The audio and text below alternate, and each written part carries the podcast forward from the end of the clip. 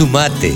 Entre todos hacemos la mejor radio, la radio del campo. Pero hay que ir a un programa de baja retención y cuanto mayor valor agregado hay, menor tiene que ser la retención y llegar a cero. Y después ver un esquema, un esquema de eh, baja retención. Yo no tengo inconveniente en repensar el esquema de retenciones, pero quien les diga que les va a quitar la retención de un día para el otro, en mi opinión, puede tener mucho voluntarismo y no voy a poner en duda la honestidad intelectual, pero no lo va a poder lograr. Y lo que yo quiero es que ustedes no se vuelvan a frustrar como ya se frustraron con una baja retenciones y una reimplantación de retenciones. Creo que esto hay que hacerlo de manera muy seria, previa recomposición de reserva y repensar el esquema de retención. Y tender a un esquema de retenciones, yo no digo a cero, porque también hay que pensar, y esto este es un trabajo conjunto, en un esquema de ordenamiento territorial. Porque si no tenemos en cuenta la rotación de cultivos, si no tenemos en cuenta eh, la preservación del suelo, que es la riqueza más importante que tenemos,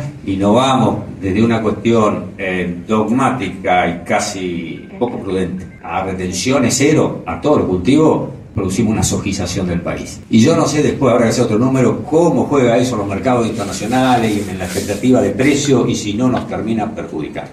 Sumate. Entre todos hacemos la mejor radio, la radio del campo.